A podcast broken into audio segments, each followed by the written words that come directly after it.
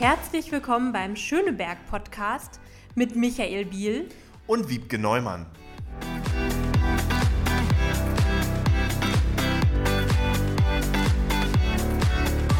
Ja, ja, Mensch, das war ja heute ein Start, den hatten wir bisher noch gar nicht so. Wir mussten alle so ein bisschen technische Widrigkeiten aus dem Weg räumen, aber wir haben das geschafft. Wiebke, unsere nächste Podcast-Folge, Folge Nummer drei. Ich bin ganz aufgeregt. Wir haben heute ein Thema, wo ich mich gar nicht so richtig gut auskenne, aber das wird sich heute ändern, weil wir haben einen ganz tollen Gast. Liebe Barbara Becker, ich begrüße dich ganz herzlich, die Inhaberin vom Fair Fashion Label Barbeck.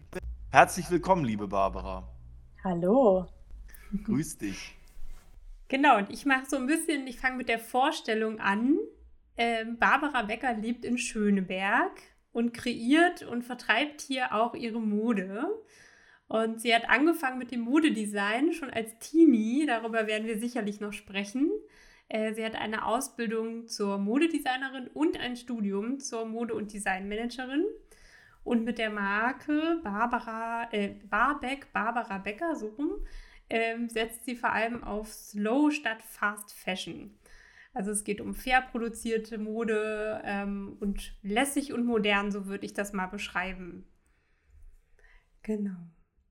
Und ähm, ich bin jetzt mal ganz schlau und sage, du bist hybrid unterwegs. Das ist in diesen Zeiten ja ganz wichtig. Du warst das auch schon vorher. Das heißt, deine Mode kann man sowohl online kaufen als auch offline. Bislang noch nicht in Schöneberg. Du wirst uns vielleicht heute erzählen, warum das der Fall ist, dass du nicht als Schönebergerin in Schöneberger verkaufst. Deine Sachen kann man aber auf dem berühmt-berüchtigten Avocado-Store online kaufen. Und äh, Wiebke hat schon anklingen lassen, Nachhaltigkeit ist für dich ein wichtiges Thema. Und du hast auch ein Buch geschrieben. Und äh, da geht meine erste Frage hin. Warum ein Buch und worüber überhaupt, liebe Barbara? Oh, das Buch, das ist mein Baby. Ähm, warum ich das Buch geschrieben habe, da müssen wir ein bisschen in meine Vergangenheit reisen. Ähm, ich bin sehr viel bei meinen Großeltern, die haben mich quasi mit aufgezogen.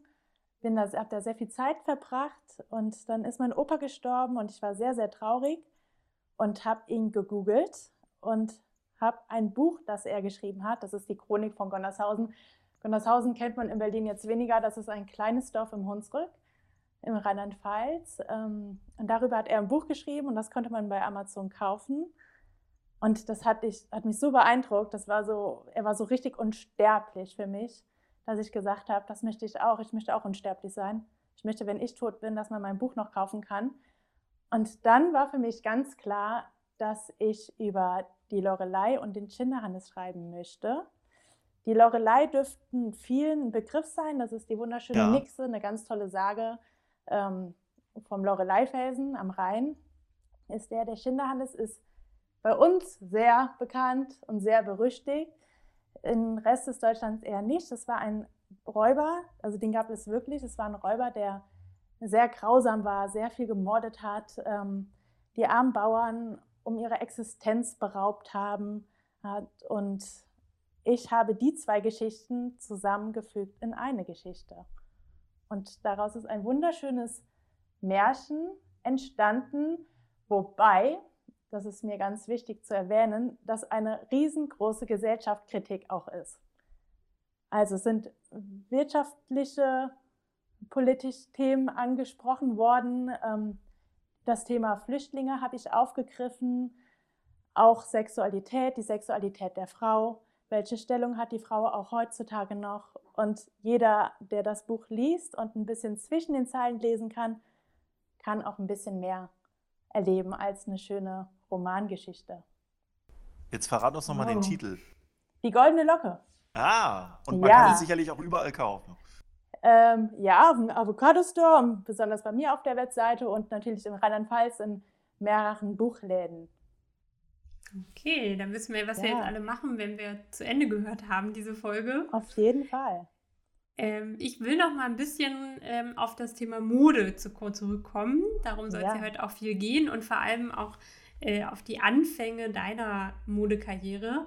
Ich habe mhm. ähm, in einem, ich glaube, es war in einem Interview gelesen, dass du deinen ersten äh, Rock mit Heißkleber geklebt hast, weil du noch gar nicht nähen konntest. Erzähl doch mal, wie es von da bis zu einem eigenen Modelabel kam. Also man kann im Prinzip schon viel früher ansetzen. da kann ich mich nur ganz dunkel dran erinnern. Ich hatte eine Nähmaschine, die mit einer Plastiknadel genäht hat und die hat maximal Tempos zusammennähen können. Mehr Kraft gab es nicht. Und da wollte ich schon die erste Hose mitnähen, hat natürlich nicht funktioniert. Irgendwann bin ich älter geworden und kreativer und wollte mir einen Rock machen, aber nähen konnte ich immer noch nicht. Daraufhin kam ich die, auf die Idee, das mit einer Heißklebepistole zusammenzukleben, die Nähte. Ähm, dann das Lustige war, ich hatte auch ein Gummiband, das habe ich auch, ein Gummiband habe ich auch festgeklebt. Ähm, hat natürlich null Funktion gehabt, aber irgendwie hat es funktioniert und für Karneval hat es gereicht. Und dann habe ich den schön ganz Fasching angezogen. Und daraufhin hat mein Vater zu mir gesagt, okay, es wird Zeit, dass du mal ein Praktikum in der Schneiderei machst. Das habe ich getan und dann auch die Ausbildung zur Schneiderin. Übrigens, wir hören äh, einen kleinen Vierbeiner im Hintergrund. Ähm, ja. Das ist dein Hund. Sagst du den Namen nochmal und was das genau für eine Rasse ist? Das ist ein kleiner Dackelmix. Ilse heißt sie. Und wir haben gerade Besuch auf dem Balkon von Vögeln und Eichhörnchen ganz oft und das macht sie sehr nervös. Und deswegen ja, na, sie verteidigt euer Revier, das ist ja. Ja, genau. Barbara, dir ist ein Thema ganz, ganz wichtig. Das ist das Thema ja. Nachhaltigkeit und ja. Produktion. Absolut. Und ähm, Vielleicht sagst du mal ein bisschen, warum das wichtig ist, äh, wie das in Schöneberg und über Schöneberg hinaus ankommt und wie groß der Markt da eigentlich ist. Also ist das, in dem, ist das im Bewusstsein der Menschen? Und ich füge mal noch eine kleine äh, Frage an, beziehungsweise ja.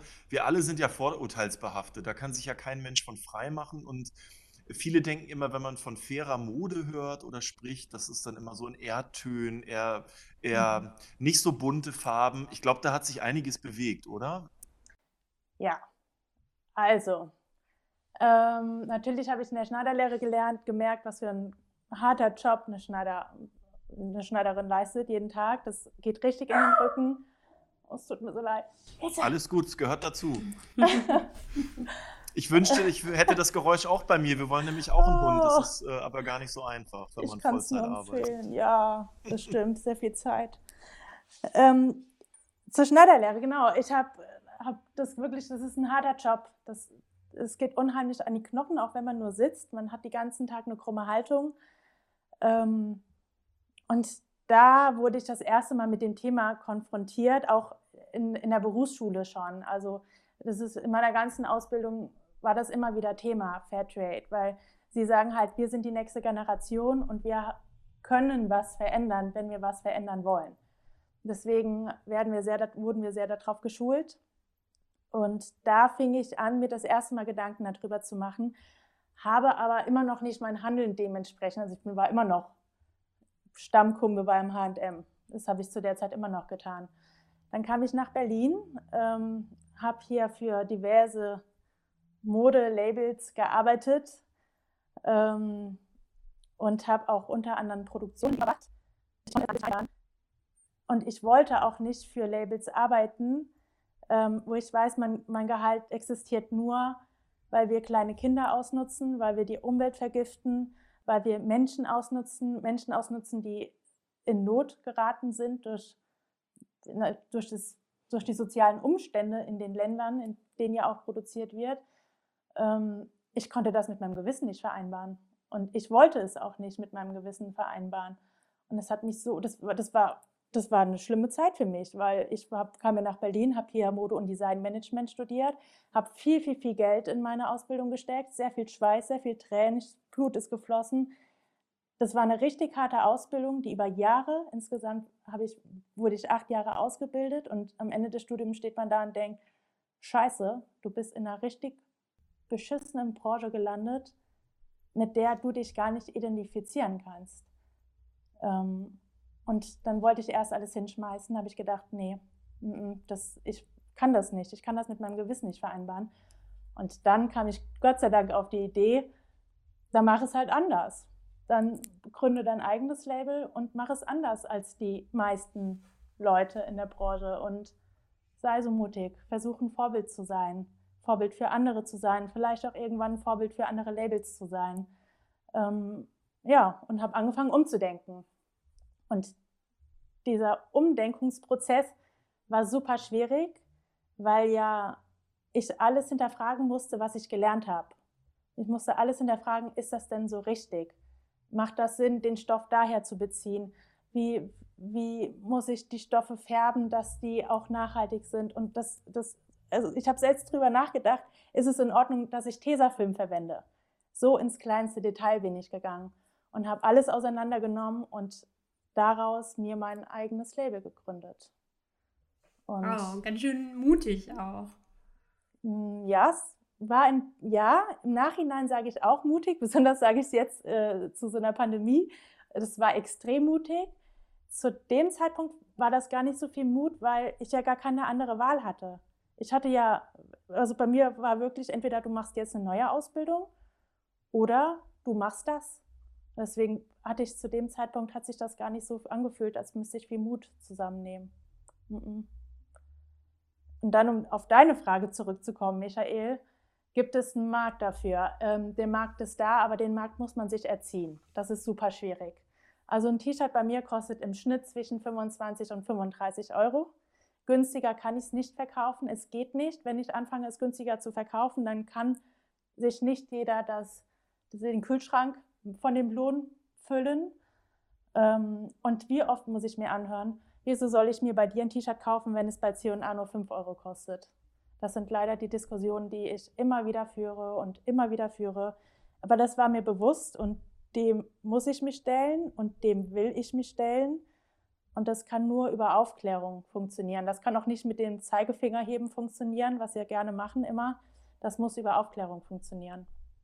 Wer fragt dich das, warum das so teuer ist? Deine Kundinnen und Kunden oder hast du andere Kreise, wo ähm, du Menschen sozusagen aufklärst? Gerade auch, ich denke da so an, an, an Teenager, die äh, natürlich äh, gerne mal in der Pause zu HM laufen. Ah, ah, nein, nein, Teen, das glaubt man nicht. Teenager sind oft viel öfters bereit, zu, ich würde sagen, die Altersgruppe, die mich anfeindet, ist wirklich zwischen 25 und 50 plus. Also alles unten drunter auch meine Praktikantinnen, was die sich auskennen mit Fair Fashion, das ist unfassbar. Das ist wirklich, die, die sind richtig interessiert und die verstehen das und die wollen das auch. Die sagen auch, ich brauche das nicht, ich kaufe halt nur ein T-Shirt anstatt drei T-Shirts. Mir reicht ein T-Shirt, dann wasche ich es halt einmal öfters. Das, das, ist, das glaubt man gar nicht. Ähm, ich selbst war in dem Teenageralter, hätte jemand zu mir gesagt, 30 Euro für ein, für ein T-Shirt, ich hätte der den Vogel gezeigt, hätte gesagt, nö, davon kaufe ich mir fünf fünf Tops, die ich dann schön in die Disco anziehen kann. Das war mein Denken damals. Das sehe ich heute ein bisschen, also das sehe ich bei den Jugendlichen heute nicht so. Wahrscheinlich auch nicht bei allen. Ne? Es ist ja auch immer so, ich ziehe ja auch Leute an, die für sich für Fashion interessieren. Es wird wahrscheinlich auch andere, Leute, andere Teenager geben. Aber, die gibt's. Ähm, es gibt ja ein großes Modehaus, was, wenn man da reingeht, ja, ja, wo es genau. stark nach Öl riecht, wo man äh, ja, Schuhe für 5 Euro bekommt. Ähm, ja. ja, die gibt's. Ja. Aber das Umdenken, das sieht man ja auch an Fridays for Future. Das, das Umdenken ist, das ist unfassbar, wie, wie engagiert die auch sind. Ne? Und es sind sehr, sehr, sehr viele Jugendliche. Also ich will da gar nicht denen immer, immer sagen, die bösen Jugendlichen. Das sind sehr viele Jugendliche, die sehr interessiert an unserer Umwelt sind, die so sehr, sich so sehr engagieren, dass sich was verbessert. Absolut. Mhm. Also. Vor allem halt auch, ne, also ich finde halt auch die Arbeitsbedingungen, die du angesprochen hast, immer so wichtig, dass man das auch immer mit betont, ähm, dass es halt nicht sein kann, dass wir uns hier für günstiges Geld irgendwie ausgebeutete Arbeitskraft mitkaufen. Ähm, ja, ich finde aber, dass Arbeitskraft und Nachhaltigkeit sowohl als im Fair Fashion Bereich als auch in allen Produkten oder im ganzen, in der ganzen Umweltpolitik, das ist ein Abwasch. Weil ich kann nicht sagen ähm, zu dem Bauern, der die Baumwolle produziert, okay, ich zahle dir mehr Lohn, aber trotzdem musst du, dein, musst du die Baumwolle mit dem Gift düngen. Und wir wissen alle, dass das Gift, das wird die früher oder später umbringen. Und der Bauer weiß es genauso. Nur der Bauer ist in so einer, in so einer schlechten Situation oder den, in ganz anderen Lebensumständen, dass er nicht die Wahl hat zu sagen, nö, dann suche ich mir einen anderen Job. Der muss das machen. Also deswegen ist es, finde ich, ein Abwasch. Ähm, faire Arbeitsbedingungen, das ist gleichzeitig auch, man muss nachhaltig produzieren, anders funktioniert es nicht. Hm. Also. Ich wollte nochmal äh, nachhaken, weil du ja auch einfach sehr jung angefangen hast und als junge mhm. Frau. Ja. Ähm, wie ist das denn da so in der Modebranche? Wird man da ernst genommen, wenn man da sagt, hier, ich bin eine junge Frau und mache jetzt ein Label mit Fair ähm, Fashion? Es gibt gar nicht so viele Frauen in der Öffentlichkeit. Ne? Jill Sander fällt mir sofort ein, aber sonst ja. kennt man immer nur. Stella McCartney, ja. Ähm, die Modebranche, äh, wenn man so rumfragt, wird jeder denken, das ist ähm, eine wahnsinnig offene Branche, sehr, äh, ja, sehr modern. Ähm, das ist für mich einer der konservativsten Branchen, die es gibt. Wenn man in die ganzen Vorstände und so schaut, sind alles nur alte weiße Männer. Wir Frauen haben genau eine Rolle in der Branche. Entweder wir nähen, nee, wir haben zwei Rollen. Entweder wir nähen, aber behalten uns schön im, im Background. Ähm, Karl, Karl Lagerfeld zum Beispiel wäre nie so, so groß rausgekommen, wenn der nicht seine Schneiderin gehabt hätten, die seine Vision auch ordentlich umgesetzt hätten. Dann hätten die ganzen Designer gar keine Chance gehabt. Oder wir sind das schöne blonde oder nicht blonde, aber wir sind das schöne, schöne Model, haben 1,80 groß zu sein, ähm, dürfen nur 40 Kilo wiegen, überspitzt gesagt. Ähm, das ist die andere Rolle, die uns Frauen zugesprochen wird. Und es ist super, super schwierig, sich jetzt dahinzustellen und zu sagen, nein, ich sehe nicht aus wie ein Model, ich habe auch kein Interesse daran auszusehen wie ein Model, ich muss so nicht aussehen und ich will so nicht aussehen aber ich will, dass du mich ernst nimmst und ich will, dass du, dass ich für den Stoff dasselbe bezahle, als was jetzt der, der männliche Einkäufer bei Hugo Boss zahlen würde zum Beispiel. Und das ist schwierig, das ist wirklich, wirklich schwierig. Das hätte ich nicht gedacht, auch was Presseanfragen und so betrifft. Das merkt man total. Ich bin eher uninteressant in dem Fall. Das ist schade, aber das ist die Wahrheit. Okay, und wie ist das so ähm, mit den anderen Gewerbetreibenden? Es gibt ja wahrscheinlich ein Netzwerk mit äh, Leuten, die faire Mode herstellen. Auch bestimmt hier in Berlin gibt es ja viele. Wie nimmst du das ähm, da so wahr? Ist da ein bisschen Solidarität? Ja und nein. Also es, es herrscht, herrscht, viel Konkurrenzkampf. Ähm, der ist sehr groß, aber wenn man sich drauf einlässt oder auch sucht, dann findet man die Leute, auf die man sich verlassen kann, mit denen man sich toll austauschen kann. Ähm, das Problem ist, dass, also das sehe ich als Problem, dass sehr viele alleine immer vor sich rumtrödeln. Und mir fehlt so ein bisschen so ein starker Zusammenhalt, dass sich die alle zusammen mal setzen und zusammen auch gegen die Großen mal kämpfen würden. Ähm, jetzt ist in, zu Corona-Zeiten ist die Slow Up entstanden. Ähm, da haben, wir, haben sich jetzt ein paar nachhaltige Designer, ich war auch dabei, haben sich zusammengetan, haben ähm, eine Art Messe im Kultur, im Kühlhaus gemacht. Ähm, das war super schön und das wollen wir auch weiter, nach Corona wollen wir das unbedingt weiterführen wir wollen zusammen ähm, eine Fashion Show machen und das auf der Mode, auf der Berliner Modenschau, äh, Modemesse Fashion Week ähm, vorführen. Das ist so der Plan. Ähm, was man zu dem Ganzen sagen muss, der Fair Fashion Segment in der Art und Weise, wie sie jetzt existiert. Also eben nicht mit, wir haben nur Erdtöne, es ist alles nur aus Lein und Hanf gemacht, sondern eben es gibt mal eine Auswahl, es gibt verschiedene Farben, es gibt verschiedene Formen, äh, es gibt verschiedene Materialien. Dieses Segment besteht maximal seit vier, vier Jahren, drei, vier Jahren, vielleicht fünf. Also das ist noch so, so, so jung. Das muss ich erst noch finden, das muss ich erst noch fertig bilden. Da werden wir noch viel Zeit benötigen, bis, bis wir da was haben, was ordentlich ist. Aber alle rennen ja in die Supermärkte und kaufen Bio, Bio, Bio. Warum ist das ja, bei ja. Kleidung nicht der Fall? Das ist eine Frage, was ich mir, mir auch gefragt habe. Ähm, die eine Antwort, zu der ich kam, war vielleicht, weil ähm, Bio einfach hip ist. Es ist angesagt, auch eine Bio-Sojalatte zu trinken. Ähm, man sieht es ja auch an den, an den zum Beispiel äh, in Instagram, die ganzen, ganzen Influencer. Die posten nichts über Fair Fashion. Die posten vielleicht, wie sie ihre, ihre Bio-Sojalatte trinken, aber nicht, nicht, nicht ähm, wie man ein Bio-T-Shirt, dass sie ein Bio-T-Shirts tragen. Ich denke, das ist ein Marketing technisch gesehen, sind wir noch zu weit hinten. Ähm, das wird sich, denke ich, irgendwann ändern. Das braucht aber die Zeit. Das Problem ist, dass das Marketingbudget von uns Einzelnen immer viel zu gering ist, dass wir gar nicht die Chance haben, ähm, wie jetzt ein Lidl für seine Bioprodukte zu werben. Wir haben gar nicht die Chance, für unsere Bioprodukte so zu werben.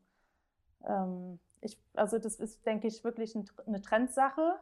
Und ich habe mir überlegt, das war so die andere Überlegung, die ich hatte, ähm, dass viele Leute vielleicht denken, dass die die Nahrung ja in sich aufnehmen und so eben sich diese Gifte ersparen wollen. Wobei das völliger Schwachsinn ist, weil man nimmt die Gifte, die in der Kleidung steckt, ja auch über die Haut auf.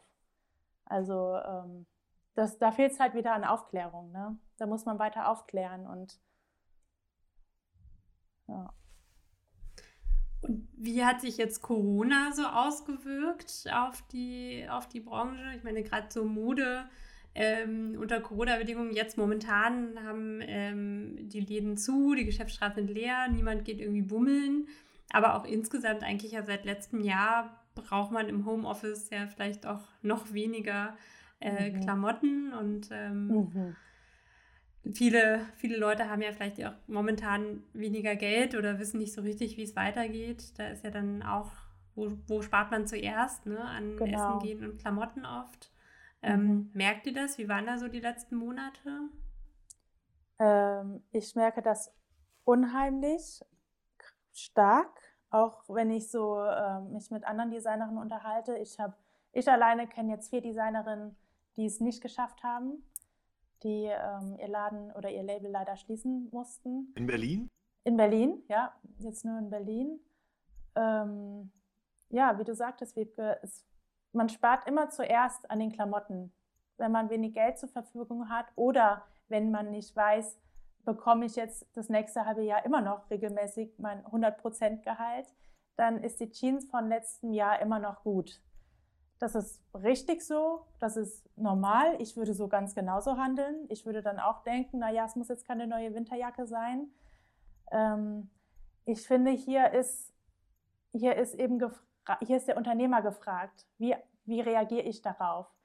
Ähm, ich habe zum Beispiel persönlich gemerkt, dass, dass das Onlinehandel, natürlich wurde ja sehr viel online eingekauft, ähm, dementsprechend habe ich direkt reagiert und meine Webseite ähm, optimiert oder bin noch da dran, bin weiter meinen Online-Shop am Ausbauen. Ähm, ja, aber dass der Laden geschlossen wurde, das ist natürlich unfassbar. Ne? Das ist schon richtig, richtige Umsatzeinbußen. Das bin Hat gespannt, ihr, ob, ob man es auffängt. Hast du, hast du von den Unterstützungshilfen äh, vom Land Berlin oder auch vom Bund profitieren können? Hat das geholfen? Hast du es überhaupt in Anspruch genommen oder planst du das für dieses Jahr? Ähm, ja, ich habe am Anfang des Jahres, also beim ersten Lockdown, habe ich diese Soforthilfe bekommen. Das war super, weil der Lockdown auch nicht so lang ging. Ich weiß gar nicht, wie lang ging der? Zwei Monate. Sieben, zwei Monate. Ah, doch, ja. Wow. Ja, aber es hat auf jeden Fall gereicht, das Geld, weil ich ähm, online dann relativ viel verkauft hatte. Es ist auch so die Sache, wir gingen in den Sommer rein.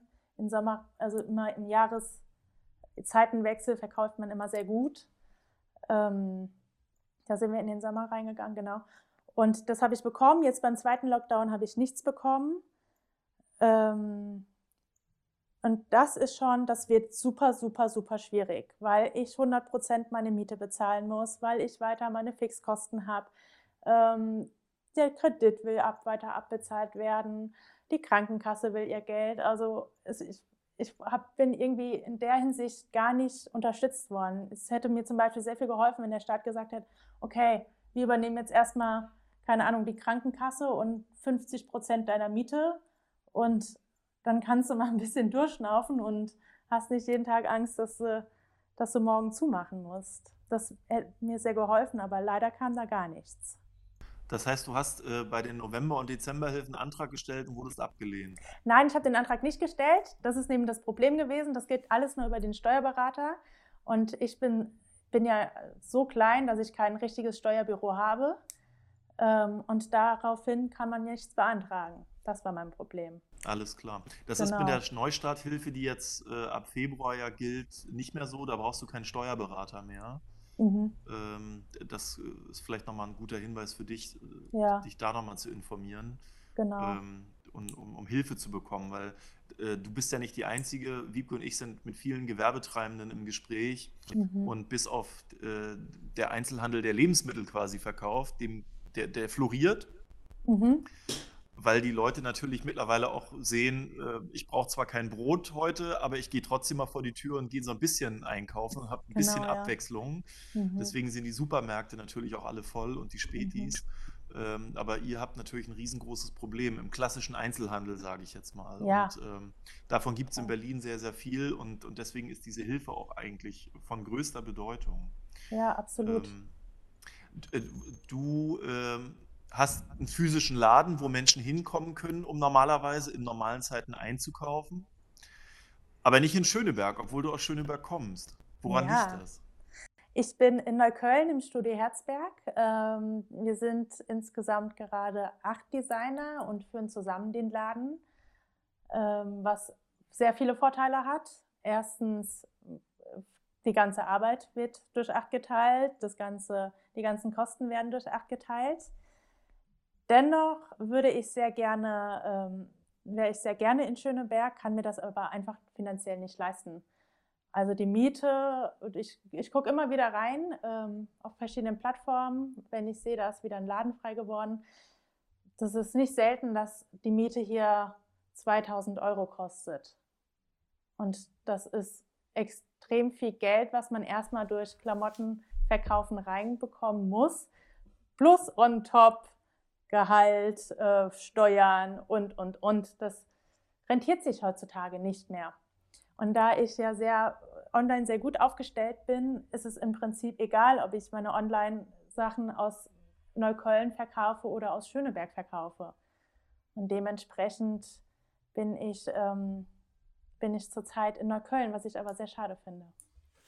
Ja, wir auch. Ja. Das ist wirklich total, schön, ja. wenn wenn man dich auch hier in Schöneberg kaufen könnte. Aber ja. da sind wir, glaube ich, schon mitten in dem ganzen Thema äh, Gewerbemieten, über das wir ja hier auch schon äh, mhm. im Podcast schon öfter gesprochen haben.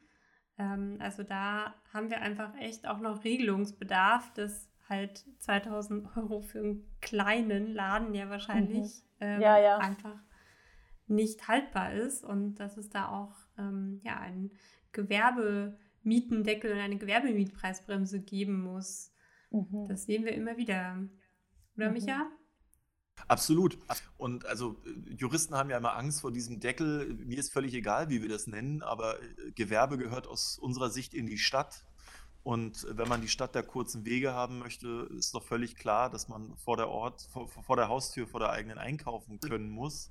Und ähm, je mehr kleinere Läden im Kiez sind, desto größer ist auch die Chance, dass die Leute eben nicht zu den großen Ketten einkaufen gehen. Mhm. Und äh, deswegen brauchen wir absolut eine, eine, Lösung, dass, dass sozusagen unsere Kieze nicht äh, veröden, sage ich mal, in, in dem nur noch große Läden da sind oder gar keine Läden mehr.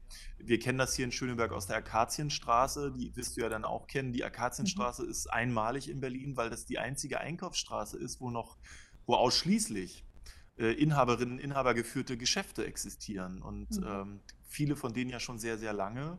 Und äh, aber auch wir merken in Schöneberg, dass diese Pandemie etlichen zu schaffen macht. Etliche mhm. Läden haben schon zugemacht oder mhm. werden in Zukunft zumachen. Und das kann uns, muss uns alle umtreiben, äh, weil das macht was mit den Gewerbetreibenden logischerweise, die verlieren im Zweifel ihre Existenz, aber das macht auch was mit dem Kiez und mit dem sozialen Zusammenhalt, den wir hier in Schöneberg insbesondere kennen.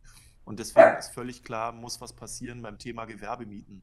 Und äh, zu glauben, der Markt wird das regeln, ähm, das äh, ist ein Märchen. Das, das muss ja, Politik regeln. Wir ja. brauchen eine Regulierung. Und, und du sagst ja, 2000 Euro für eine kleine Klitsche ist einfach nicht machbar. Und ähm, das, das äh, ist völlig klar, dass da in den nächsten Monaten äh, eher besser Wochen, aber ich, ich äh, sage jetzt mal, ich bin, bin da nicht so mutig und sage Wochen, aber in den nächsten Monaten was passieren muss. Und mhm. ähm, da müssen alle demokratischen Parteien an einem Strang ziehen. Eine tut es leider nicht, sage ich ja auch ganz klar. Mhm. Äh, die CDU äh, ist da irgendwie auf einem anderen Trip. Mhm. Ja.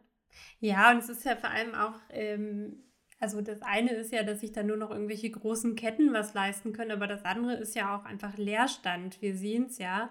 Das hat ja ähm, in einigen Ecken schon vor Corona angefangen, durch die immer steigenden ähm, Mieterhöhungen, dass dann Läden aufgegeben haben und dann eben keine neue wieder reinkamen.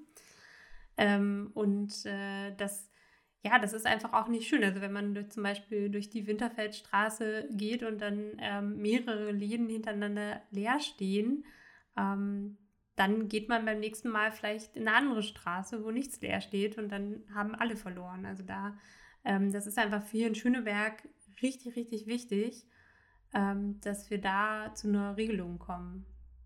Das Problem ist bei dem ganzen Einzelhandel, ich selbst hatte mal einen Laden im Prenzlauer Berg und das ist unheimlich viel Arbeit. Das darf man echt nicht unterschätzen, wie viel Arbeit dahinter steckt, wie viel Kraft man da reinstecken muss. Und man hält es nicht aus, wenn man die ganze Kraft und Arbeit reinsteckt, nur um die Miete zu bezahlen. Das geht ein halbes Jahr gut, das geht vielleicht ein Jahr gut, aber irgendwann sagt Körper und Seele und Geist und alles, alles an dir dran sagt, nein, stopp. Und ähm, ich denke, es wären vielen Leuten da geholfen, wenn die Mieten natürlich runtergehen. Aber ich muss auch ganz ehrlich sagen, ich weiß nicht, ob das Konzept einer Boutique, ich rede jetzt nur mal aus meiner Branche, das Konzept einer Boutique ist für mich nicht die Zukunft. Ich denke, das wird zukunftsmäßig weit nach unten gehen. Ähm, ich hab, es gibt auch Studien, die sagen, dass früher oder später wird, werden 80 Prozent der Bevölkerung ihre Klamotten im Internet kaufen. Und das ist eben dann der nächste, das nächste. Also wenn du mich fragst, ich würde heute gar keinen Laden mehr eröffnen. Das eine Boutique, so eine Boutique, wie ich damals machen, würde ich nie wieder machen. Ich würde mir eher was vorstellen, dass ich eine Fläche hätte, in der ich einen Showroom hätte. Man kann natürlich gerne reinkommen, wenn jemand da ist und dann verkaufe ich auch sehr gerne da vor Ort. Aber dennoch ist meine Zukunft ähm, eher online oder ich sehe meine Zukunft eher online. Glaubst du, dass deine ähm. Kolleginnen und Kollegen äh, auch äh, sozusagen in der Lage sind oder haben die das begriffen, dass das eventuell in diese Richtung geht? Ist der Einzelhandel darauf eingestellt, das zumindest hybrid zu versuchen? Ja und nein.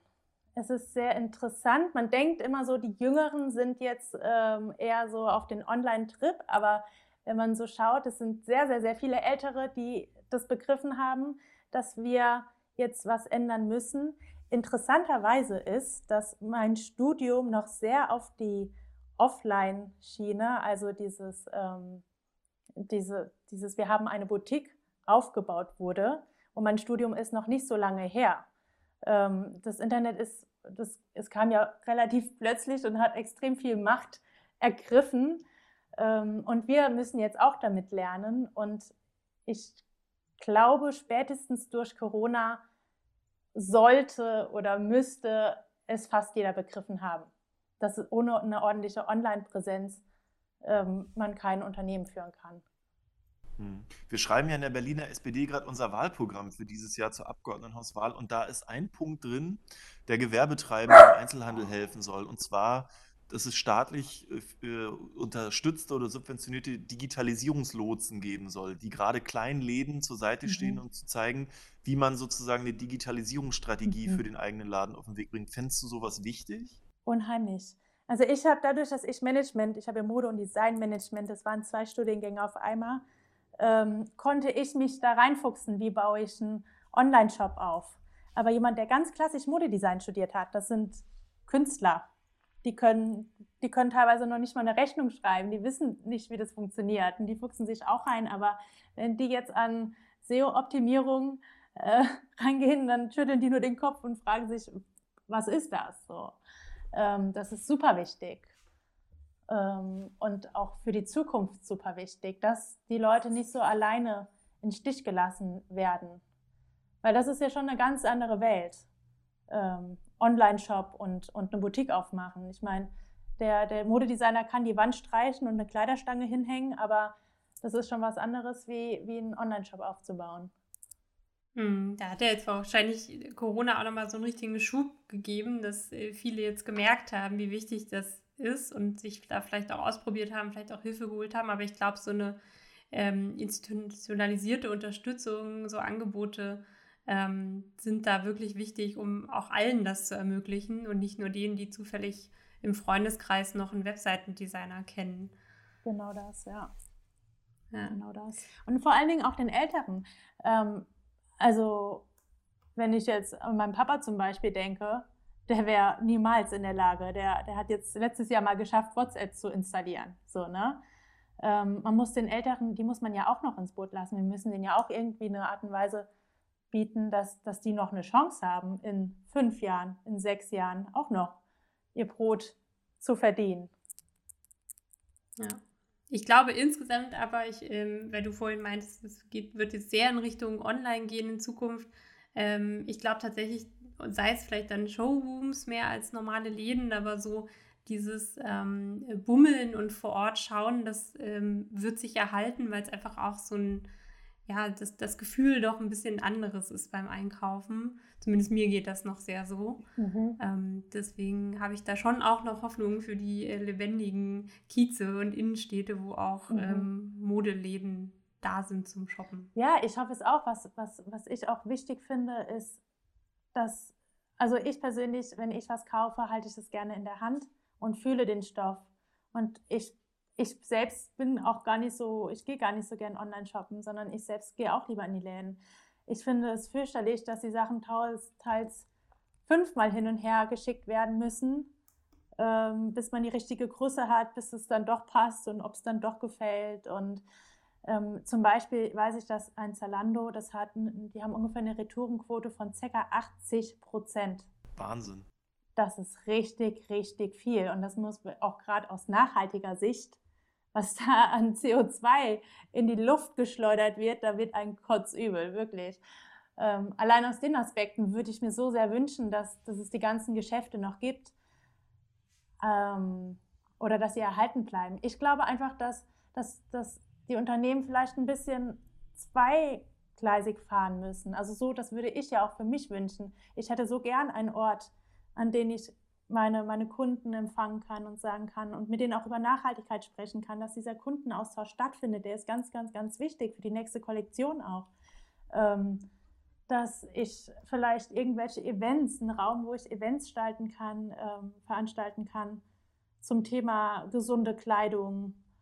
Ähm, ich glaube, dass, dass, dass sich das vielleicht auch eher so dahin entwickeln könnte, dass man eben, eben einen Raum hat, wo, wo die Wiebke bummeln kann und der Michael äh, online sein T-Shirt bestellt. Ich, ich bin da ähnlich wie Wiebke, dadurch, dass okay. ich, ich bin ja ein relativ großer Mann und für mich ist so von im Internet kaufen immer sehr, sehr schwierig. Deswegen gehe ich lieber an den Laden, gucke, ob der Ärmel tatsächlich mhm. lang genug ist und die Hose nicht Hochwasser hat. Ja, genau, ja. Aber das beantwortet gerade schon so ein bisschen äh, meine nächste Frage. Du hast schon angedeutet, was du dir noch alles vorstellen kannst und auch schon, dass du eigentlich äh, dir auch einen, einen Laden, einen bezahlbaren äh, ja. in Schöneberg vorstellen könntest. Also vielleicht hört das ja jemand, der einen Laden, einen bezahlbaren, günstigen, ja. ein netter Vermieter zu vergeben hat. Ähm, ähm, hast, du denn, hast du denn sonst noch Pläne mit deinem Label irgendwie in nächster Zeit? Oh ja, also mit dem Laden, was ich noch sagen wollte, was, was auch oft, was ich immer wieder öfters gesehen habe, dass die Läden sich geteilt werden, dass es wie eine Art WG-Laden entsteht. Das finde ich ist auch eine gute Sache, da, da man sich viele Sachen teilt. Ähm, für mich in meiner Zukunft wäre das natürlich wunderschön, nach Schöneberg zu ziehen. Ähm, ich würde sofort meine Sachen packen und sagen, hallo, hier bin ich.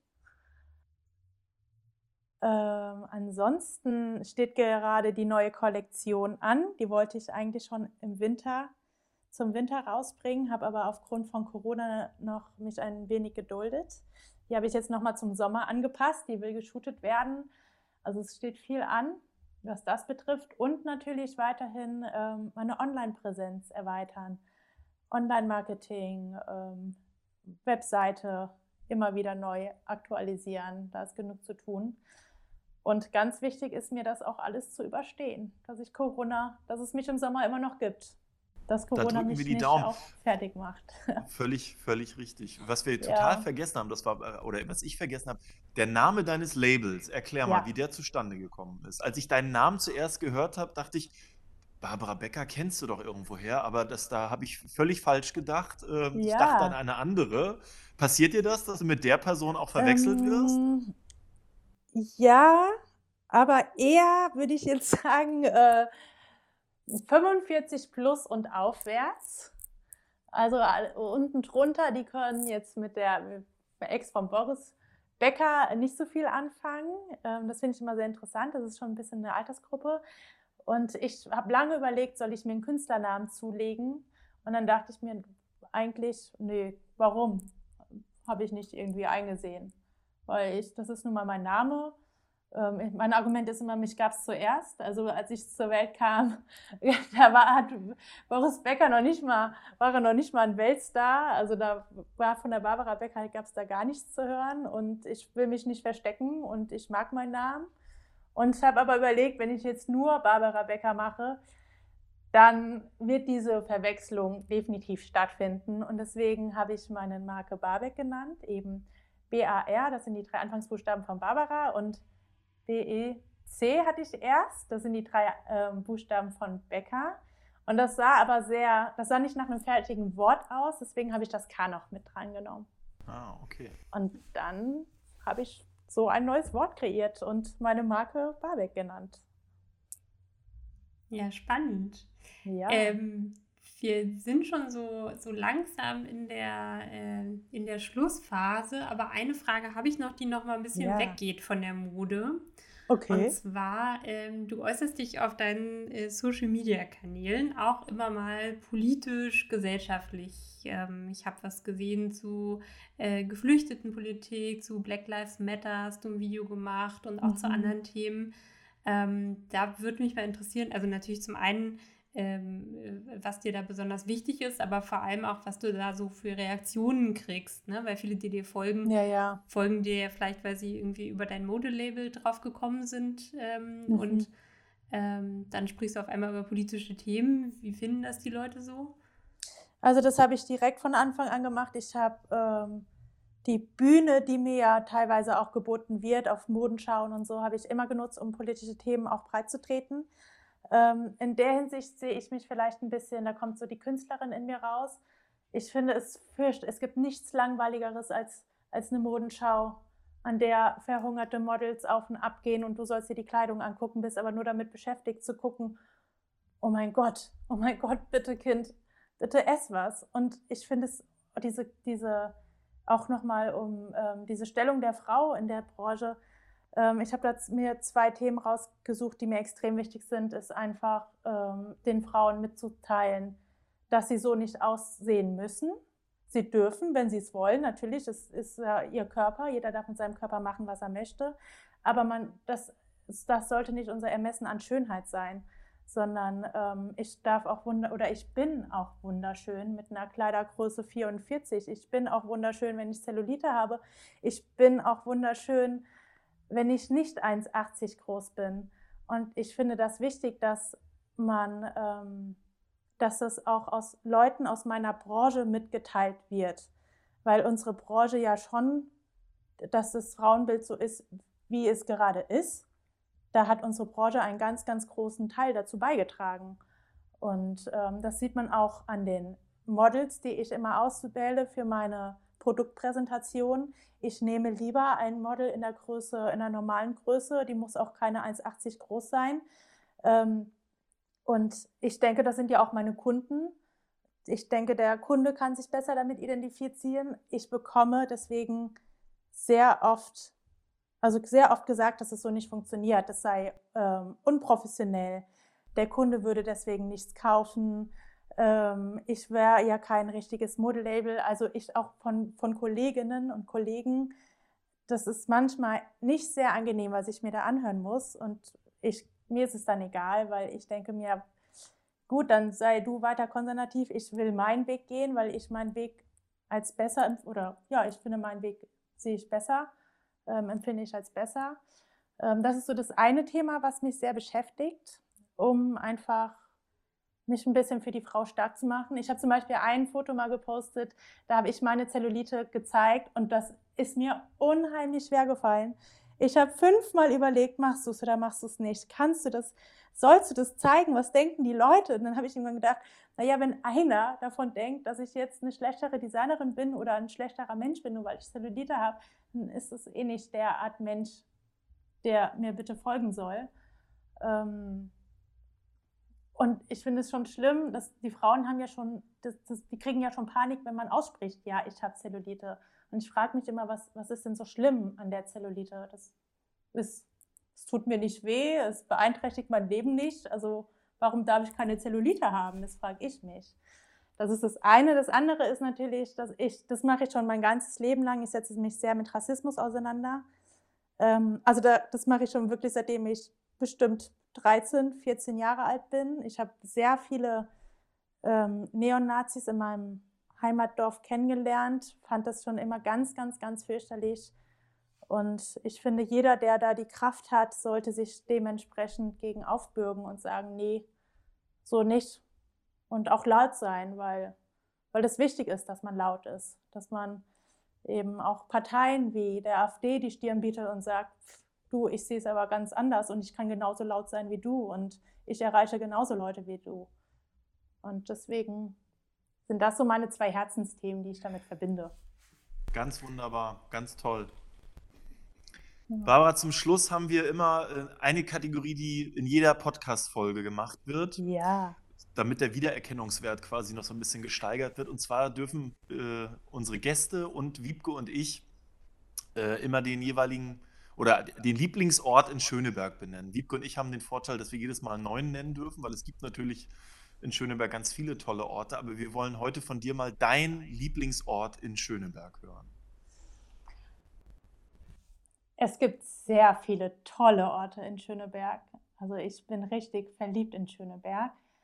Was ich unheimlich liebe, ist samstags morgens früh aufzustehen, zum Winterfeldmarkt zu gehen, da die Kartoffeln zu kaufen, ähm, alles nicht eingepackt in Plastik und alles aus Biobauern aus Brandenburg, schön regional. Dann gönne ich mir immer einen frisch gepressten O-Saft. Und deswegen würde ich sagen, an einem Samstag ist der Winterfeldplatz mein Lieblingsort. Na Mensch, Wiebke, da wird Barbara dich ja dann treffen. Ähm, Auf jeden Wiebke, Fall. deiner ist heute welcher? Äh, mein Lieblingsort ist diesmal die Goldstraße, weil wir ja auch mhm. über Gewerbe heute viel geredet haben. Mhm. Ähm, da gehe ich, wenn nicht gerade die Läden zu haben, wie jetzt, äh, auch super gern bummeln, auch gern Samstag nach dem Winterfeldmarkt dann. Ähm, es gibt da einfach auch ja, nette Klamottenläden, schöne Cafés, Bars, ähm, aber auch so sowas wie Bastelrüter, wo ich irgendwie meinen Kreativitätsbedarf decken kann. Ähm, und ganz wichtig, in der Goldstraße steht ein Baum, äh, den ich, ich glaube 2017 zusammen mit anderen Schöneberger SPD-Bezirksverordneten gespendet habe. Und wenn ich da vorbeigehe, dann gucke ich immer, ob es dem Baum noch gut geht und er wächst und gedeiht und da freue ich mich. Schön. Das ist der zweite Baum von dir, ne? Du hast doch von Ja, ich sammle Bäume in Schöneberg. Ja, genau. Du hast bald eine Allee. Wunderbar.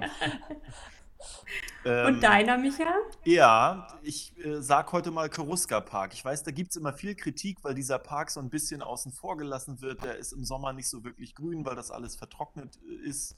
Äh, da muss sich viel ändern, was so die äh, äh Pflege des Grüns angeht. Aber ich mag äh, diesen Park und die Torgauer Straße insbesondere so sehr, weil du einen super tollen freien Blick aufs Gasometer hast. Und ähm, ich finde, das das beruhigt mich einfach, da sozusagen diesen Blick zu haben und äh, in die Geschichte gucken zu können, aber auch die Zukunft zu sehen. Da ist ja, der, da ist ja der EUREF Campus drauf. Und ähm, das ist heute mein Lieblingsort. Man kann da entspannen, Leute treffen. Wiebke und ich haben da neulich ein Fotoshooting gehabt. Äh, wir dürfen da noch nicht so viel von verraten, aber ich finde diesen tollen Blick aufs Gasometer äh, äh richtig äh, anziehen quasi. Das ist mein Lieblingsort heute. Wunderbar, dann haben wir wieder drei Lieblingsorte für unsere Lieblingsortsammlung. Es füllt sich langsam die Liste. Und äh, an dieser Stelle auf jeden Fall ganz, ganz herzlichen Dank, Barbara, dass du heute mit uns über Mode und Schöneberg und alles Mögliche gesprochen hast. Es hat sehr viel Spaß gemacht. Ich danke auch, dass ich dabei sein durfte. Dankeschön. Ich habe heute eine Menge gelernt und ich finde es echt toll, dass äh, Gewerbetreibende sich auch gesellschaftlich so engagieren, wie du das machst. Das ist echt Ja. äh, beispielgebend und ähm, Danke. ich, man kann dann immer gut in die Zukunft gucken, wenn man sowas hört. Ja, positiv in die Zukunft schauen auf jeden, auf jeden Fall. Den Eindruck habe ich auch, dass du das auf jeden Ja. Fall tust. Wichtig. So, und ganz zum Ende habe ich jetzt ähm, noch ein bisschen Hausmeisterliches. Das war jetzt unsere dritte Folge. Ähm, wer beim letzten Mal bis zum Ende gehört hat, weiß, dass wir eigentlich ein anderes Thema angekündigt hatten. Das hat jetzt aus Termingründen noch nicht geklappt, aber aufgeschoben ist nicht aufgehoben. Ähm, und äh, deshalb freut euch auf die nächste Folge und lasst euch einfach überraschen, mit welchem Gast und welchem Thema wir da über Schöneberg sprechen. Und insgesamt freuen wir uns immer über Feedback von euch und auch Vorschläge zu Gästen. Ähm, sucht es, äh, sucht den Podcast in eurem Podcast-Player, abonniert ihn gerne, teilt ihn, liked ihn, sagt es weiter. Ähm, und wenn ihr die Seite nochmal sucht und ihn einfach nicht findet, dann gibt es die Webseite dein-schöneberg.de slash podcast. Das war's von uns. Und jetzt, ähm, ja, Bis zum Binden wir nächsten ab Mal. und sagen bis bald. Ne? Vielen lieben Dank euch beiden. Es hat Spaß gemacht. Danke ja. auch. Tschüss.